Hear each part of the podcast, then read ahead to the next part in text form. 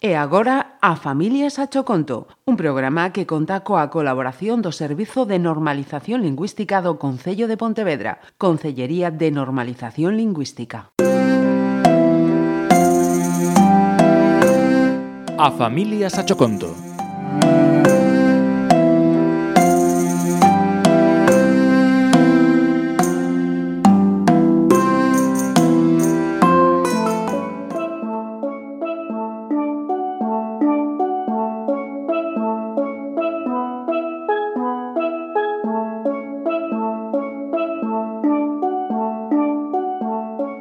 Contase que houbo unha vez unha balea tan fermosa e perfecta que todos aqueles que a observaban quedaban cativados cos seus aceitados movimentos e cobrillo da súa escorregadiza pel. Era tal a sensación que provocaba nos demais seres vivos que non dubidaban en regalarlle encomios e palabras bonitas. Balea guapa! Fermosa! Inmensa! Titánica! Oh! Descomunal. Pero con esas palabras sen querer fixeron que a balea fose cada vez máis e máis fachendosa.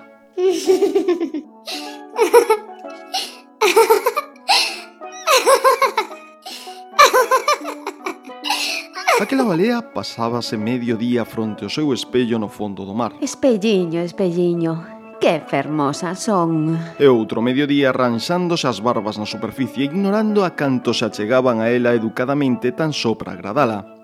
A balea volveuse tan coqueta que foi agreando cada vez máis o seu carácter, adquirindo unha soberbia e un orgullo pouco adecuado para convivir cos demais. Son o ser máis precioso do mar a balea máis elegante, vela e refinada que xamais se viu. Son o ser máis precioso do mar.